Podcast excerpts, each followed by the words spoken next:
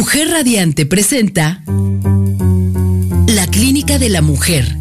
M3, Música, Mujer y Medicina. Un programa en el que la salud de la mujer es lo más importante. Aprendamos a cuidar nuestro cuerpo y salud en todas las etapas de nuestra vida. La doctora Oceania Bautista y grandes invitados nos comparten interesantes temas acompañados de música que creará el ambiente para cada momento. M3, Música, Mujer y Medicina. La prevención es la mejor medicina. Iniciamos.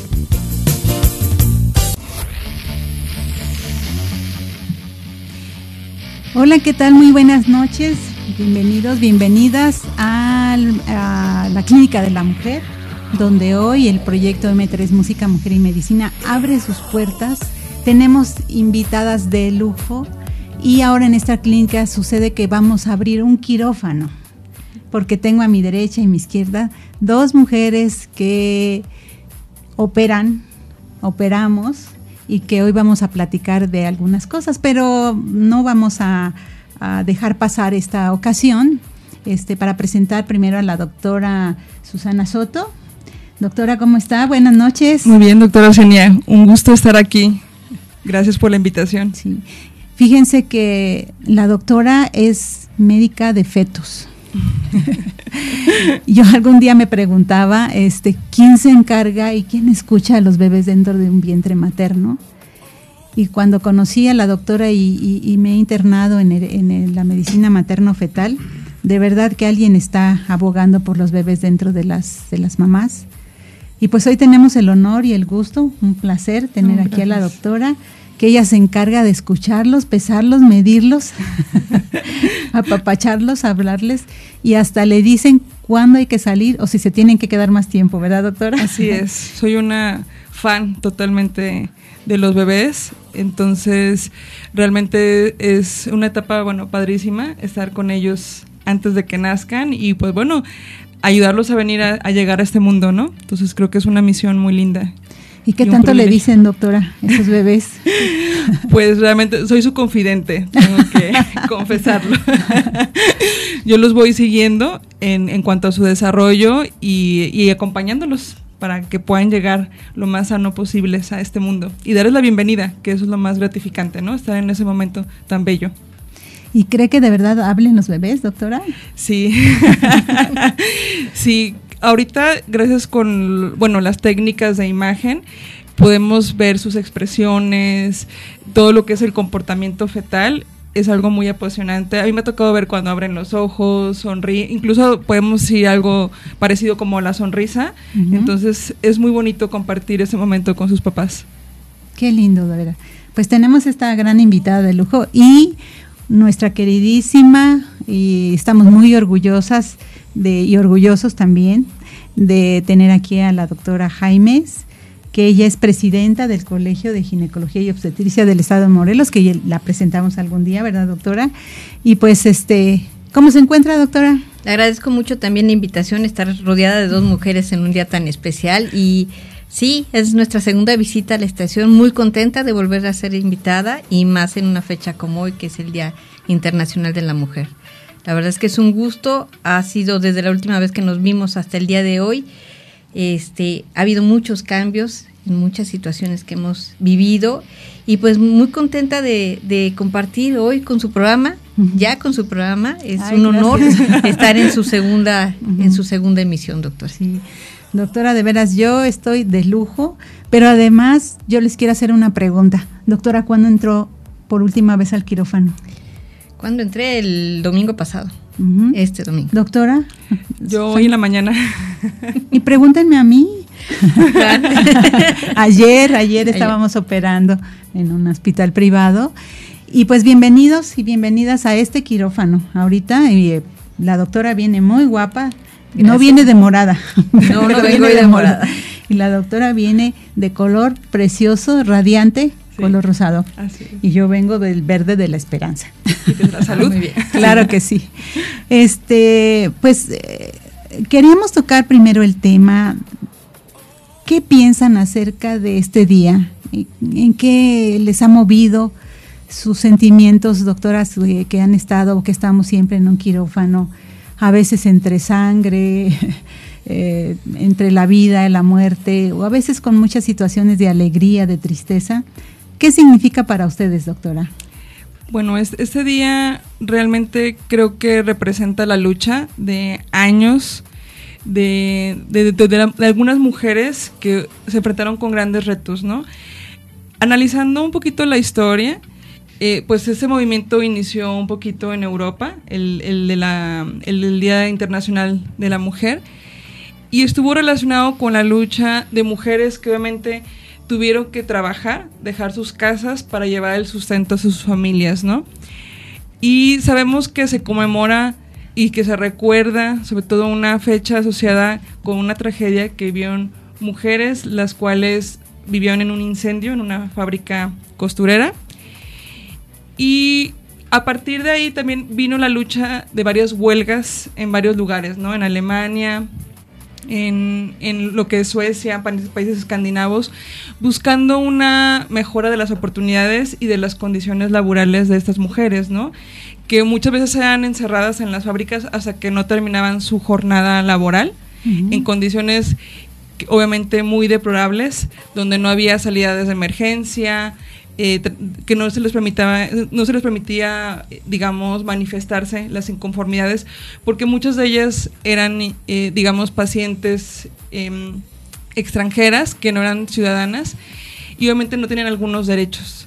Entonces fueron un grupo de mujeres que decidieron alzar la voz, que, concordaron y coincidieron en tiempo en muchas huelgas y obviamente con esa tragedia al manifestar que las condiciones no eran las adecuadas para un trabajo digno, que era lo que, lo que peleaban, porque obviamente ellas querían llevar el, sustento a sus casas, ¿no? a la vez de ser madre y padre a la vez exigían mejores condiciones, ¿no? Entonces, vemos ahorita el avance, la, la participación de la mujer en las diferentes esferas, en las diferentes esferas de la sociedad, no solamente en la parte política, en la, salud, como, bueno, profesoras, madres de familia. Entonces vemos que somos muy versátiles, ¿no? Y ver esa lucha que iniciaron eh, a finales del siglo XIX y obviamente cuando se empieza a reconocer esa lucha ya en 1910, obviamente es, es un orgullo saber que gracias al esfuerzo de esas mujeres estamos hoy aquí, ¿no? Sí, y una de las partes más álgidas que existen es la situación de las niñas, que han sido de verdad un motivo de pues mucha controversia y sobre todo eh, las situaciones de género. Y pues ahorita para continuar eh, platicando, vamos a escuchar ahorita una canción para reflexionar acerca de las, de las niñas. Vamos a escuchar eh, los latidos del corazón, que es lo que siempre escuchamos, y vamos a, a reflexionar un poquito de estas niñas que son el futuro de nuestro país.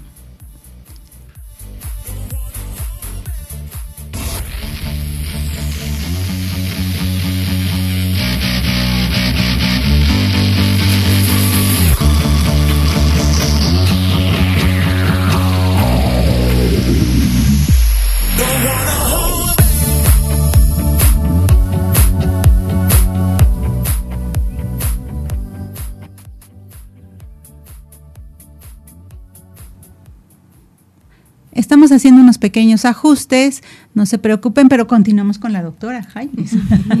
Gracias, doctora. Doctora, ¿qué ha significado para usted este, este día tan especial? Bueno, este día es, como ya lo comentó la doctora este, Susana, es de conmemoración. Es un día donde tenemos que recordar todos los movimientos que ha habido para que nosotros logremos la equidad del género. Pero yo creo que también dentro de recordar desafortunadamente las tragedias que han sufrido muchas de las mujeres al inicio de sus de que empezaron a trabajar, también vale la pena recordar a todas las mujeres que han hecho historia haciendo o, o generando precisamente el camino para que nosotros el día de hoy estemos aquí. Hace unos días leí acerca de la primera médico en México y la verdad es que llevó un camino terrible, un camino donde fue criticada, fue agredida, como sigue pasando hasta el día de hoy. Este, y afortunadamente pues llegó a ser tan, tan reconocida que logró el apoyo de uno de los presidentes que es Porfirio Díaz. Entonces yo creo que vale la pena también recordar esos momentos, no nada más este, las situaciones, bueno, yo creo que todas las mujeres nos enfrentamos a situaciones difíciles todos los días buscando la igualdad de género. Hasta el día de hoy puedo hablar de que seguimos luchando todos los días porque ejercemos un doble trabajo, el trabajo que hacemos como profesionistas y el trabajo que hacemos en casa, ¿sí? Entonces creo que es un día para reflexionar, más que para felicitarnos, es para reflexionar, reflexionar los todavía lo que nos falta, todavía las situaciones que vivimos día a día, aún siendo profesionistas en, en nuestro campo laboral, donde hay agresiones, donde hay diferencias de género, donde Desafortunadamente eh, somos muy criticadas, incluso agredidas cuando ocupamos puestos importantes en cualquier este, situación laboral. Entonces es un día donde nos debemos sentir orgullosas de que somos mujeres, debemos sentirnos contentas de la capacidad que tenemos, pero que también nos hace falta seguir trabajando para que precisamente las niñas que vienen atrás de nosotros tengan mayores oportunidades y que nosotras mismas podamos abrirles el camino para que lleguen mucho más lejos de lo que hemos llegado nosotras. Y sobre todo estos nuevos objetivos sustentables que existen del 15 al 30, eh, una parte es la equidad de género, ese es uno de los objetivos que ojalá lleguemos a cumplir. Y es bien especial porque es muy curioso, en México fue la primera reunión que hubo, y, a pesar de tantos años que, que ha habido de equidad de género, en realidad ha sido muy doloroso y muy difícil que la gente entienda que existen tratados internacionales firmados, convenios eh, de, los derechos humanos. Y aún así, es, eh, como que existe un desconocimiento de esta parte para poder este, juzgar. Y empezar a romper el silencio y romper el miedo a ser juzgadas, creo que es algo bien interesante. Eh, ¿Podría contarnos alguna anécdota de quirófano? Porque estamos ahorita en el quirófano, no se les olvide. Del quirófano. Que tenga que ver con equidad de género, siendo doctoras, teniendo en lugar de un este un rímel, teniendo un bisturí o un electrocauterio. Pues tratamos también de tener rímel para vernos bonitas aún cuando estamos trabajando. Eso sí. Eh, pues yo hace, sin ir más lejos, hace unos días tuve una paciente grave este, que teníamos que realizar una cirugía. Esa es una paciente que yo tenía y me sentía con toda la capacidad de resolver el problema, sin embargo, lo agradezco por parte de mis dos compañeros varones, me preguntaban si me podían ayudar, si quería que me ayudara. Entonces esa situación de sentirse siempre observada por los varones y siempre la pregunta que puede parecer cortés, pero que al final del día es como dudando de la capacidad de las mujeres, ¿te ayudo? Entonces, eso a veces en lugar de hacerme sentir apoyada, me hace sentir como, ¿qué está pasando? ¿Por qué dudas de que yo lo puedo hacer? Finalmente lo resolví, como les comento, les agradezco a mis compañeros que hayan estado ahí, pero lo resolví y lo resolví porque tengo la capacidad de hacerlo. ¿Sí? Evidentemente sin poner en riesgo la vida de, ni de la paciente ni del bebé, porque nunca es el propósito de los médicos poner en riesgo la, la vida de ningún paciente, pero esos pequeños detalles de puedes, te ayudo, siguen haciendo esa diferencia y siguen sin, sin ser directamente a veces preguntas agresivas como, como médicos, porque si hemos llegado a donde estamos es porque tenemos la capacidad de resolución y cuando necesitamos ayuda lo vamos a solicitar. Híjole, de verdad es digno de pensarse, ¿verdad? Como que se duda de la capacidad de las mujeres con un bisturí en la mano y ya ni pedimos ayuda y ya nos las están dando. Así es. Doctora, ¿tiene alguna anécdota? Tenemos un momentito para... Eh, realmente, más que nada como residente. O sea, como cuando yo estaba en mis años de formación, es cuando a veces los profesores y todo eso, si no nos dejaban como... Sí nos dejaban participar, pero igual, si era algún caso difícil y eso, no, no podríamos teníamos como que tener el apoyo de algún hombre. Entonces, eh, fue como que los años como más, más difíciles, que aunque la especialidad ya tiene más apertura hacia las mujeres, sabemos que hay especialidades que son, bueno, donde mayormente lo, ocupan varones. Y realmente, pues ahorita en el ejercicio diario me siento, bueno, muy satisfecha porque el equipo que, bueno, entramos a cirugía, pues está conformado la mayoría de sus veces por mujeres. Claro, a veces nos apoyan colegas hombres, realmente cuando a veces en alguna de las ocupaciones o algo no se puede. Y llama la atención, ¿no? Porque los papás siempre nos comentan, ¿sabes que son puras mujeres, ¿no? Y las que nos recibieron el día de hoy a nuestro bebé, ¿no? y, y, la verdad les da gusto, porque realmente lo hacemos, bueno, pues con todo el amor y la entrega. Claro. Entonces, eso ha sido como muy gratificante, ¿no? De, ser un grupo de mujeres, el que integra, pues bueno, mi ayudante, la anestesióloga, las pediatras que me apoyan y la instrumentista. Entonces, nos sentimos pues con mucho, mucha fuerza. Pues vamos ahorita a escuchar una canción para meditar.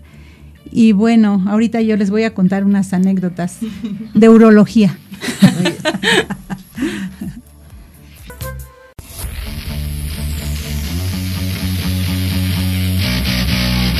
Regresamos aquí nuevamente. Híjoles, pues eh, no sé, es una canción eh, grabada hace 30 años, Nidia Caro. Ella es puertorriqueña, americana, y es una mujer que causó muchísima polémica, pero todavía creo que sigue causando, ¿no?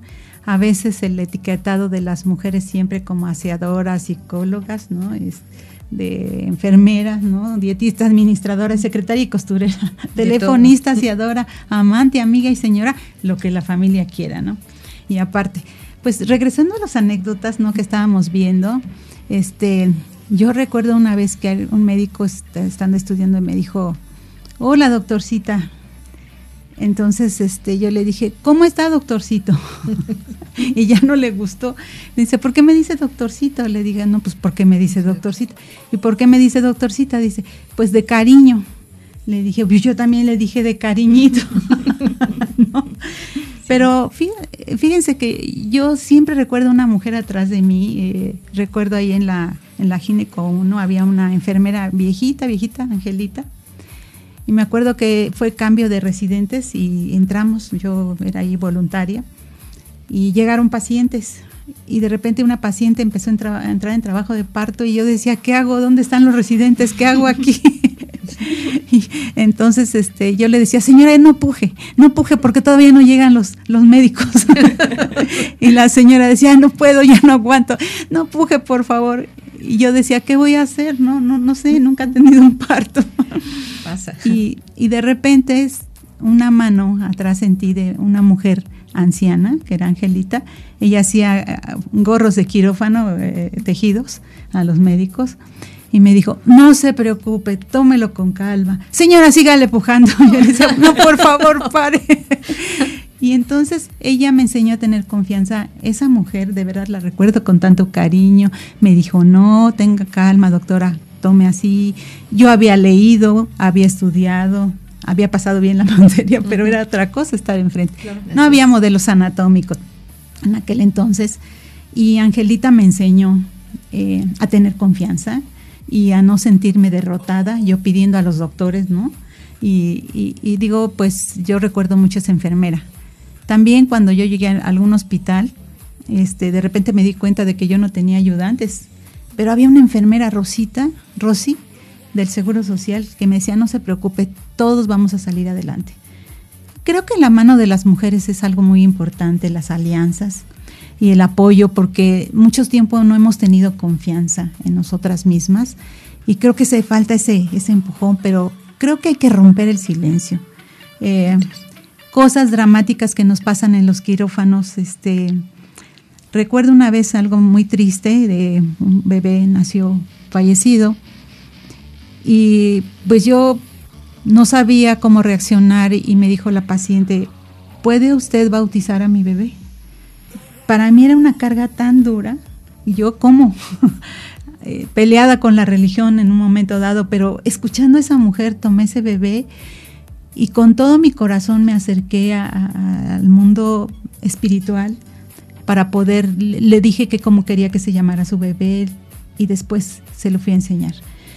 Y esas son cosas que a uno lo hacen ser más humano cada día y, tener este, espiritualidad, no tanto religión, o a veces sí y a veces no. Pero nos, es, un don que tenemos las mujeres, ¿no? Ese, ese sexto sentido.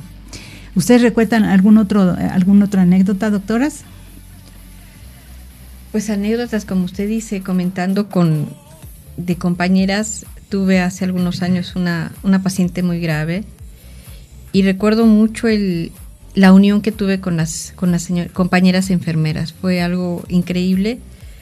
Eh, nos abocamos a la paciente, nos olvidamos de las horas, nos olvidamos que era de noche, trabajo de noche en el Hospital Parres, nos olvidamos de todo eso y, la unión que teníamos, el, ayudarnos, el... Y no solamente con esa paciente, quizás yo he tardado tanto tiempo trabajando en el Parres, llevo en la noche 17 años ya. Este, cada guardia es diferente, pero yo siempre he agradecido estar rodeada de mujeres fuertes que son mis compañeras enfermeras. Yo creo que eso es lo que hace que, que podamos seguir trabajando todo el tiempo, que sigamos esa unidad, ese equipo, esa familia que logramos hacer en el hospital es la que permite que nos olvidemos que estamos trabajando de noche, que es madrugada, que es Navidad, porque me ha tocado trabajar en Navidad, me ha tocado trabajar en Año Nuevo, me ha tocado trabajar eh, cuando la situación de inseguridad en el estado fue muy crítica. Me tocó estar después del terremoto en el hospital.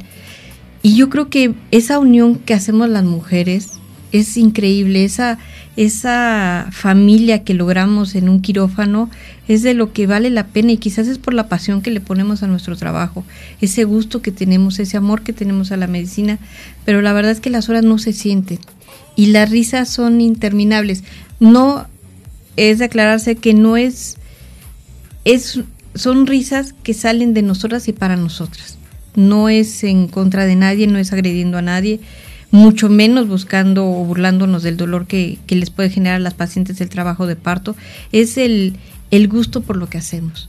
Es una de las de los anécdotas que, que a mí me encanta, me maravilla, me apasiona lo que hacemos y ese, esa unión con mis compañeras es algo que yo valoro increíblemente. Yo siempre lo he dicho, yo he estado tanto tiempo en la noche gracias a ellas, gracias a, ese compañerismo que se genera, gracias a esa empatía que tenemos y gracias a, que, no, a que nos gusta lo que hacemos.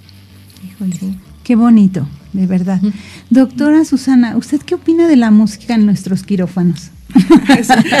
es, parte fundamental. Así es. La verdad, le dan un toque especial.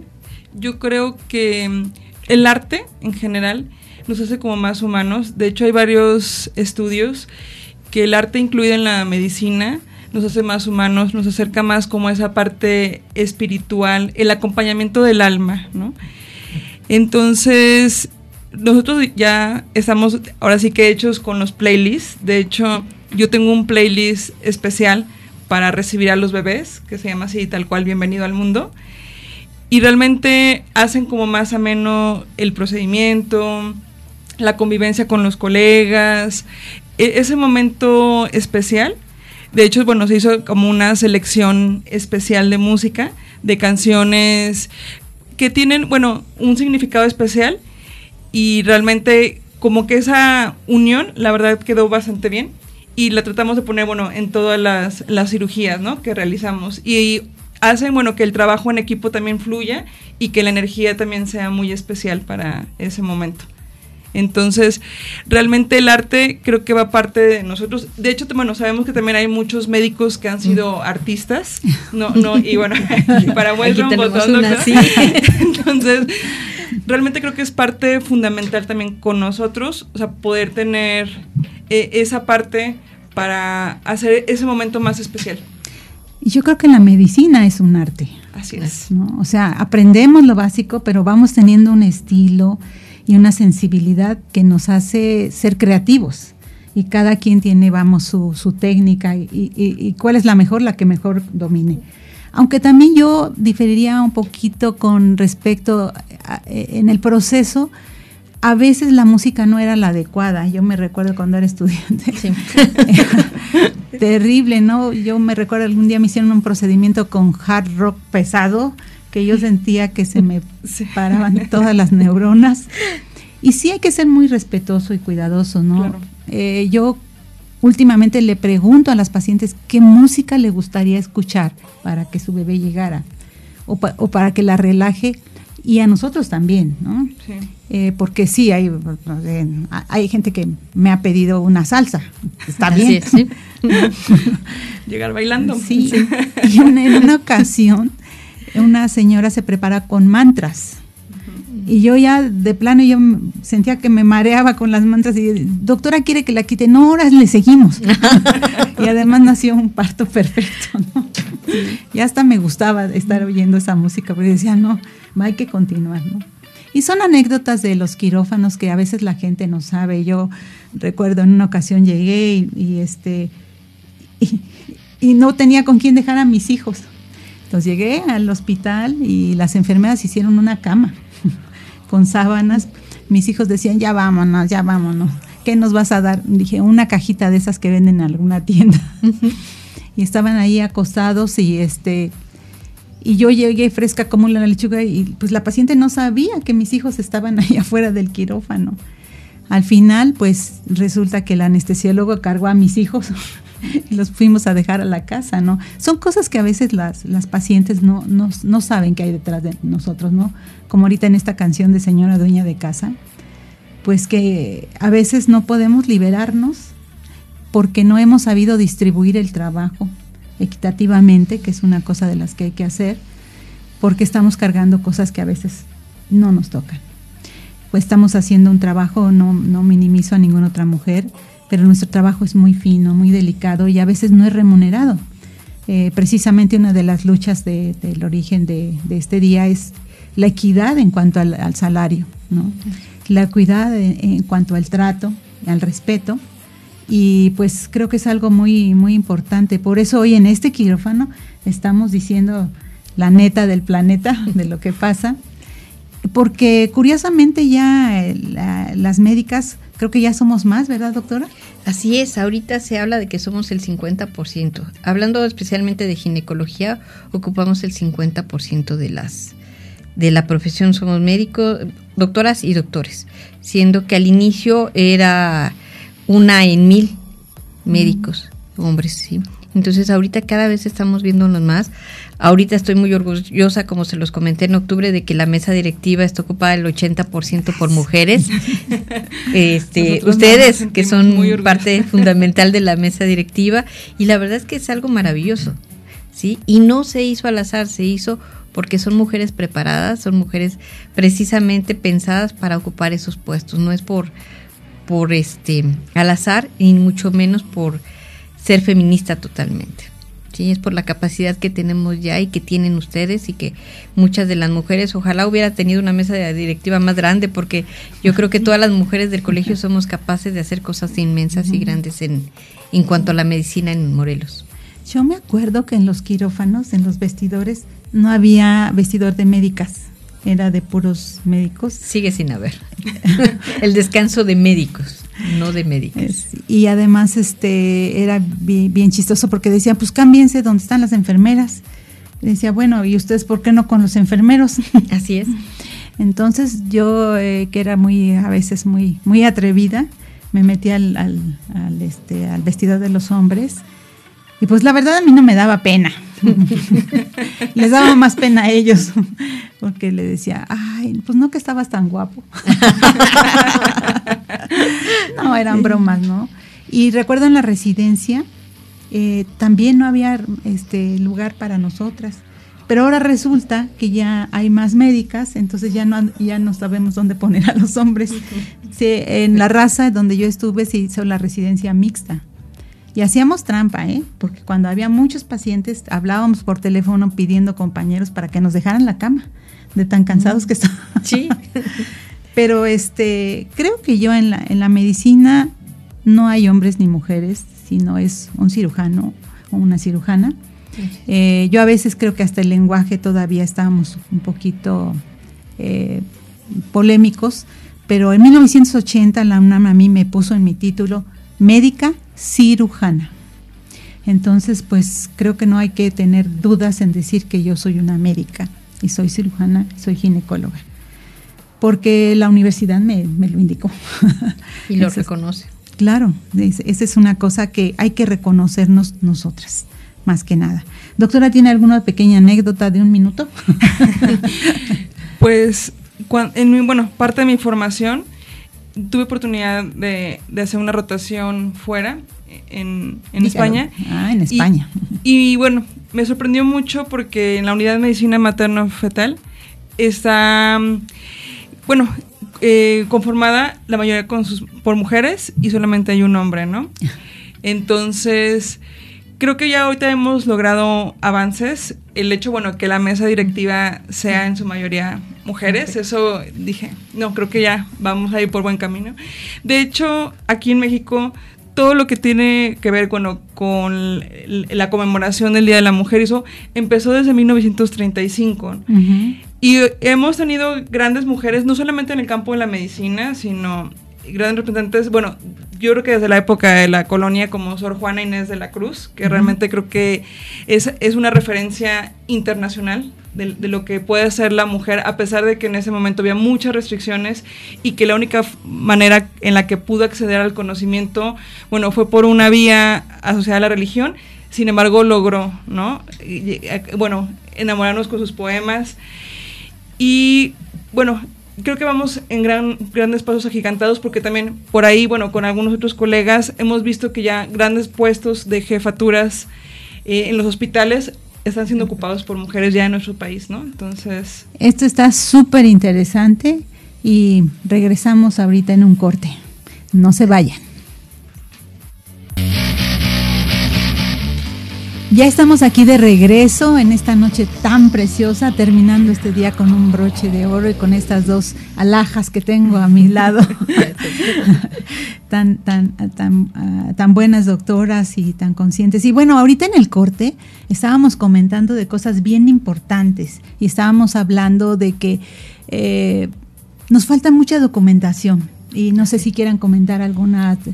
O sea, son cosas que tenemos que leer eh, creo que esa es una de las armas más poderosas, el conocimiento y el compartir estos derechos a los que tenemos, ¿no?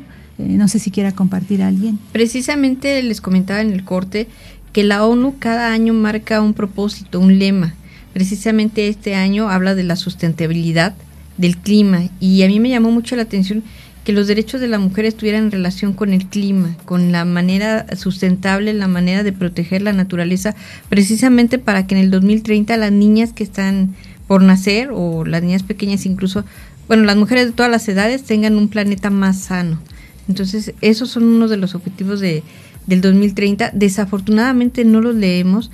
Estaba yo leyendo también eh, ayer en la noche precisamente que el Día de la Mujer está enmarcado por el color morado, precisa, hay varias versiones, una que fue por lo del humo de que de lo que hablaba Susi de las costureras al morir este en ese incendio. Otra versión le comentaba que el color morado se debe a la combinación de rosa y azul de los géneros, ¿sí? Pero sin embargo, cada año la ONU también marca un color distinto. Este año está marcado por el verde. Sí, casualmente. Y son cosas que, como usted bien decía la doctora, no leemos. A veces estamos como que felicitándonos, este, decimos que la pasen muy lindo, pero en realidad es conmemorar y informarnos más precisamente para que entre más leamos, más libertad tenemos. Yo siempre le comento a mi hijo, entre más aprendas, más libre vas a ser. Entonces yo creo que también a veces pecamos un poquito decir es Día de la Mujer, felicidades, hay que celebrarlo cuando tenemos que conmemorarnos e informarnos de cuáles son los cambios que vienen y qué derechos nuevos tenemos para poderlos conseguir y poderlos trabajar en ellos. Sobre todo yo quisiera tocar un punto que me parece esencial, es por qué en las universidades no se tiene una, una materia específica de violencia de género, eh, de derechos humanos también, porque parece ser que no está instrumentada. Y, esto hace que la gente tenga a veces un, un pensamiento completamente arcaico, antiguo, en un sistema de poder patriarcal, ¿no? de donde existe violencia y, agresión. Entonces creo yo que esta parte eh, estamos retrasados. Yo no me puedo imaginar ahorita, Susi, por ejemplo, qué tanto nos retrasó esta pandemia en lo que llevábamos caminado, si muchas mujeres estuvieron confinadas con su agresor. Eh, entonces es como un camino hacia atrás, pero ahora sí que hay que tomar vuelo Y nosotras como médicas tenemos una gran responsabilidad, de verdad. Entonces sí es una intensa reflexión. Hoy estuve eh, un poco triste, pero con mucho ánimo. Eh, ¿Qué nos puedes comentar, Susi? La pandemia vino a agudizar muchas cosas en el sentido que primero nos, quiso, nos enseñó que lo más importante era la, familia, ¿no? Y estar cerca de nuestros seres queridos. Pero también vino a abrir otras realidades porque sabemos que eh, se incrementó mucho la violencia en casa, sobre todo a las mujeres, la convivencia, como usted lo comenta, doctora, con su agresor, llevó a que muchas mujeres, bueno, fueran atendidas en los hospitales, no tanto por el tema de COVID, sino por violencia, por maltrato y traumatismo. Y abuso sexual. Así es, se incrementaron algunos de los casos. Y algo que es muy importante mencionar, que aunque la lucha fue, bueno, de, de las mujeres que llevaban el sustento de la casa, sabemos que la mujer en la familia, en la sociedad, o sea, cumple un papel supremamente importante. Hay estudios confirmados, de hecho, bueno, en el aspecto de la salud y la importancia de la salud de la mujer, porque cuando hace falta en la casa mamá, no es igual el desarrollo, el crecimiento de los niños en la sociedad. Y ese es un impacto que está demostrado por la ciencia. Por eso de ahí la importancia y la labor que hacemos nosotros, bueno, como ginecólogos y también en el colegio, de, la salud de la mujer como prioridad. Porque realmente la ausencia de la mujer en la familia tiene gran repercusión en la sociedad. Y por eso, eh, obviamente, el incremento de algunas situaciones de peligro y que muchos de los hijos no puedan continuar con sus estudios ni seguir creciendo de forma adecuada cuando hay la ausencia de la mujer en la casa. De hecho, si me permite, va, eh, la base de la ginecología, lo que se busca en todos los hospitales y en el colegio de ginecología, es disminuir la muerte materna, porque entendemos que es un, una catástrofe. El, el perder una madre es la desintegración de una familia. Pero es muy curioso, ¿no? Porque los objetivos del milenio anterior estaba incluida la disminución eh, en dos terceras partes, pero no, en México no llegó al objetivo. Y en estos, curiosamente, involucran a las mujeres en las cuestiones sustentables climáticas, que también tiene esa parte. Y bueno, este, estamos analizando todos y yo creo que entre más nos estemos involucrando en la sociedad y nosotras de verdad. Eh, a mí me ha dado mucho gusto y creo que es una obligación de compartir la información a toda la gente de que en Morelos tenemos un colegio de ginecología y obstetricia, no es una asociación. Y, hay una gran responsabilidad desde el punto de vista social, político y en las políticas de salud también. Y el ser mujeres nos, nos da una gran amplitud para poder actuar en algunas cosas que a veces no habíamos estado tan partícipes. Y bueno, sí, yo presumo que el Colegio de Ginecología y Obstetricia, y lo quiero mucho porque yo fui la primera mujer hace 20 años, hace unos 20 años. poquito tiempo. Este, fui la primera mujer que hubo aquí en Morelos y además se hizo colegio ya de no asociación y ha tenido muchísima fuerza si estamos incluidas dentro de estos objetivos sustentables, pues aquí estamos, ¿no? En pleno uso de nuestros derechos. Y, pues creo yo, no sé si ustedes quisieran, ¿qué les podríamos decir a toda nuestra audiencia? Eh, de como un mensaje muy grande que ustedes les puedan dar, así como si estuvieran hablando en un gran auditorio que nos estén escuchando todas las mujeres. Doctora Susana. Pues usted como, como médica de fetos. bueno, preparar el camino para esas nuevas generaciones que se están desarrollando, gestando, para ofrecerles un, mejor mundo, un mundo más igualitario y equitativo. Y también las mujeres ahora sí que donde nos queramos desarrollar, eh, ya sea en, cualquiera de las artes, bueno, como la medicina, la danza, que tenemos grandes representantes como Elisa Carrillo, en la literatura, en la cuestión política, realmente como madres, cabezas de familia, realmente donde nos desempeñemos, yo creo que lo hacemos con todo el amor del mundo y eso nos distingue de, bueno, ahora sí que de lo luchonas que, somos, ¿no? Y bueno, como Clara Zetkin, que fue la que instituyó el día del 8 de marzo, eh, la alemana, obviamente ella, ella tenía el estandarte de querer igualdad de condiciones, porque realmente somos capaces de hacer lo inimaginable, ¿no? Entonces, la invitación es que unidas todas, realmente, pues, eh, de hecho creo que es el lema de este año, del, del 8 de marzo, que unidas somos más fuertes y somos capaces ahora sí que de hacer todo lo que nos propongamos en la esfera en la que nos desarrollemos. Y una oposición a la guerra, doctora, porque decían no vamos a, parir más hijos para que vayan a la guerra. Así es. Esa fue una de las iniciativas en la guerra, de, curiosamente de Rusia. ¿eh? Entonces, digo, está como para pensarse esta parte. Este, doctora, usted que nos puede, imagínese que estamos en un gran auditorio con una gran audiencia, con una gran anfitriona, con unas grandes escuchadoras. Yo creo que lo más importante y, yo vengo una, de una familia que está integrada en el 90% de mujeres, mujeres fuertes, mujeres que no se limitan. Tengo una mamá increíble que es mi inspiración yo creo que siempre hay que creer en nosotros, no hay que quedarnos calladas. Hay que hablar, hay que ir para adelante siempre y recordar que nosotros tengamos que caminar hacia el desierto, lo podemos hacer. Lo más importante de las mujeres es creer en, en nosotras mismas y saber que no estamos solas. Siempre va a haber alguien que si somos violentadas nos va a apoyar, que si somos, este, que si pensamos que no vamos a salir adelante, lo vamos a hacer.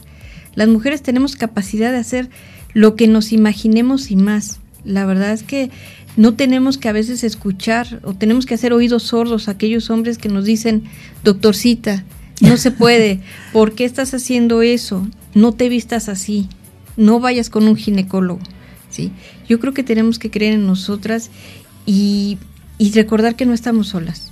¿sí? No es una guerra contra los hombres porque no se trata de eso, se trata de generar igualdad, de demostrarle al mundo que somos capaces de hacer todo lo que nos propongamos. Y aunque suene muy romántico, yo sé que es difícil cuando las mujeres están siendo violentadas, pedir ayuda. Hace unos días llegó una paciente conmigo muy asustada, fue agredida por su esposo de forma psicológica y yo le comentaba, hay que pedir ayuda y no hay que comprar esas ideas de que no valemos la pena, de que no somos importantes, perdón la palabra, de que somos unas sexoservidoras. No, hay que alzar la voz y recordar que no estamos solas. Eso creo que es lo más importante. Pues una gran reflexión y sobre todo eh, el día de hoy estamos hablando con mujeres que están operando, que están en el campo de batalla, no personas que están en, en, una, un lugar de cristal, ¿no? sino nos enfrentamos y en esta lucha por conservar la, la, la, salud y la equidad de las, de las mujeres. ¿no? Y en toda esta historia habría ya que este, ir construyendo, porque lo que hacemos hoy es como hacer una evaluación de dónde vamos y a dónde deberíamos de ir. Creo que eso es algo muy importante para...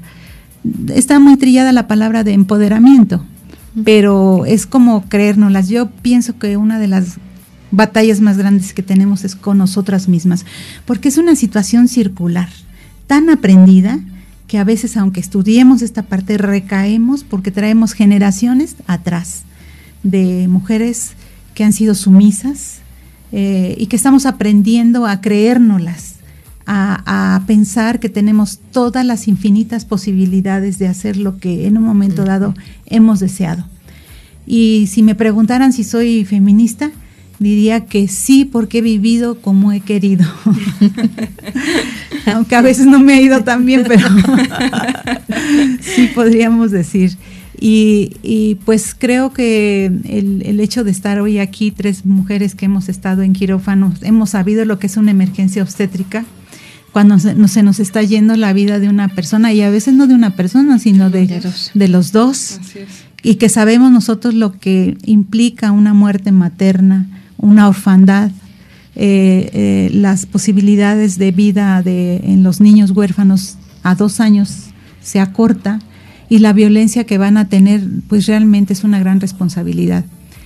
Creo yo que en esta este, mesa directiva las, la doctora que está encabezando eh, se está preocupando mucho por esta situación de equidad y creo que le vamos a entrar más a los derechos sexuales y reproductivos, doctora. Así es a este a la violencia en contra de las mujeres, el abuso de los ancianos también. Y pues creo que eso ofrece muchísimas posibilidades de crecimiento. Eh, ¿Qué mensaje les podríamos dejar a nuestras hijas? Eh, yo me pregunto si alguien quisiera. ¿Qué mensaje? No pues nosotras, me refiero al futuro.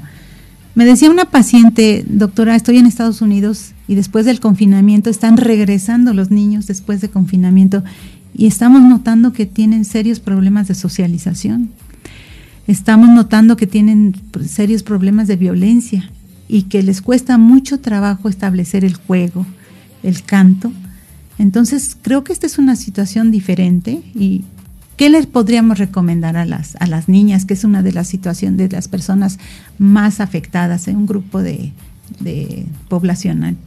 Yo creo que ahorita, eh, desafortunadamente, todos vamos a tener que aprender juntos, porque estamos saliendo de una pandemia. Entonces, esta situación es generalizada, no solamente las niñas, los adultos, tan es así que lo que acaba de ocurrir el domingo en el estadio de fútbol, que es una barbarie, eso habla de, la situación de ansiedad que, está, que estamos viviendo después de estar encerrados dos años. Si cada uno desde nuestra donde nos tocó estar en, en esta pandemia, generamos mucha ansiedad. Yo creo que el mejor mensaje ahorita es eh, tomar las cosas con calma. Todo se va a tener que resolver. Tener fe, y, suena muy romántico, pero hay que tener fe en que vienen cosas buenas, pero yo creo que lo mejor es tomar las cosas con calma. Salimos de una pandemia y empezamos con una guerra en Rusia y, y, estamos teniendo demasiados cambios.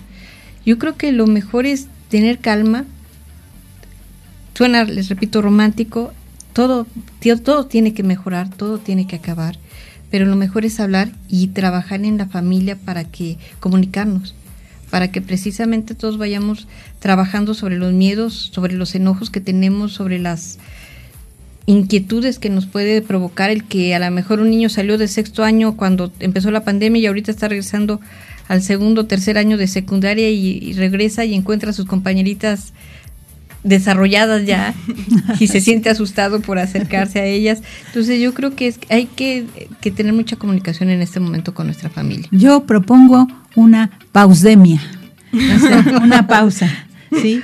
Que podamos respirar. Sí, porque lo necesitamos. El nivel de ansiedad, de depresión, de tristeza, de angustia es muy alto. Así es. Entonces, sobre todo la salud emocional Mental. de las personas. Emocional, más que salud en general, sino es de las emociones, creo que hay que aprender. Doctora Susana.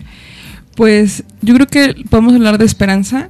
Tuvimos un baby boom con la pandemia y la verdad, mientras nazcan bebés, hay esperanza. Esa es la verdad. Entonces, claro, eh, se desataron muchos miedos, eh, el miedo a la enfermedad, que a veces no éramos como muy conscientes de esa situación, pero realmente valoramos el estar con la familia, lo que realmente importaba y sobre todo lo preciado que es la salud. Entonces, y nosotros, bueno, que estamos como en esas etapas de la mujer, ¿no? Desde la adolescencia, en la etapa, bueno, gestante, en el climaterio, la menopausia, todas esas etapas, realmente eh, la invitación, bueno, a esas nuevas generaciones es de que sí se puede y que obviamente pues que el normal precio que tenemos pues es el de la el de la salud, que es como el tesoro más grande y que mientras siga habiendo nacimientos pues hay esperanza, a pesar de todos los miedos y los panoramas que vea, veamos, ¿no? Un gran acompañamiento, ¿verdad? Así es. No dejarnos y unirnos y, y tener una alianza. Así es. Yo creo que estas propuestas de verdad nacen del corazón de mujeres, les vuelvo a repetir, Estamos a punto de salir de la sala de quirófano. Señorita, la cuenta, la cuenta. no del restaurante, sino la cuenta de gasas y compresas para que no se nos olvide nada. El anestesiólogo preguntarle cómo va. El descuento. Sí, sí. los líquidos, ¿verdad? Que yo creo que vamos a dejar. Eh, eh, me gustaría mucho hablar ahorita en época de Navidad, de, de Navidad, de, este, de primavera y sobre todo en estas vacaciones y este boom que va a haber también de como si no hubiéramos vivido el, el, hecho de tomar agua. Creo que es algo fundamental y ocupa una parte muy importante dentro del funcionamiento del organismo. Pero sí, a mí sí me gustaría una pausdemia, hacer una pausa en la vida. No se puede vivir así. eh, implica parte de la salud emocional, física de, nosotras. Eh, este aprendizaje es, es, francamente bueno y de verdad creo que esta, esta plática y esta sala de cirugía me encantó, teniendo a, a dos maravillosas cirujanas. Yo recuerdo, doctora, un día le hablé de un domingo. no encontraba con quién operar y, la doctora le llamé y me dijo, con mucho gusto. Ni la conocía muy bien y ella me apoyó. Y la doctora Susana, bueno, realmente con tanto cariño, ama a los niños, los mide, los pesa, los apapacha y a los demás les pregunta si todavía pueden estar en su mamá o si la mamá está comiendo azúcar, ¿no? Ya se les pasó el azúcar. Y bueno, y, independientemente de los flujos que ve ahí de, las arterias, ¿no? Nos dice, creo que hay que hacer esto. ¿Para qué? Pues para tener unos eh, bebés completamente sanos, con unas mamás también sanas, y que se reciba a cada ser humano con toda la dignidad y respeto que merece cualquier persona, que es lo que estamos aprendiendo. Sí, así es. ¿Tienen algún otro comentario? ya se nos está acabando el tiempo, ¿eh? No quisiéramos que terminara esta noche tan bonita, porque ya se nos acabó el Día Internacional de la Mujer. Ya se está por acabar, doctora. Así es que bueno, pues muchísimas gracias, la doctora Susana Soto, excelente médica y nuestra presidenta. Muchísimas gracias por la invitación. Y pues yo nada más vine aquí a, a Por conmemorar así el Día de la Mujer, creo que fue excelente experiencia el celebrar así. Y participar, ¿verdad? No quedarnos, rompimos el silencio el día de hoy pues ojalá y esto sea de reflexiones, unas muestras de cariño y afecto que sentimos con nuestras pacientes y con nuestras mujeres y con nuestros bebés en esta situación sustentable que tenemos que lo único que les voy a decir es que cumplió años mi mamá, mis 80, sus primeros 87 y le dije, "¿Qué deseo pediste?" Y me dijo, "Que todos respetemos a la naturaleza." Una gran. Hasta la próxima. Muchísimas gracias. Muchos abrazos para ustedes. Linda noche. Gracias, Mujer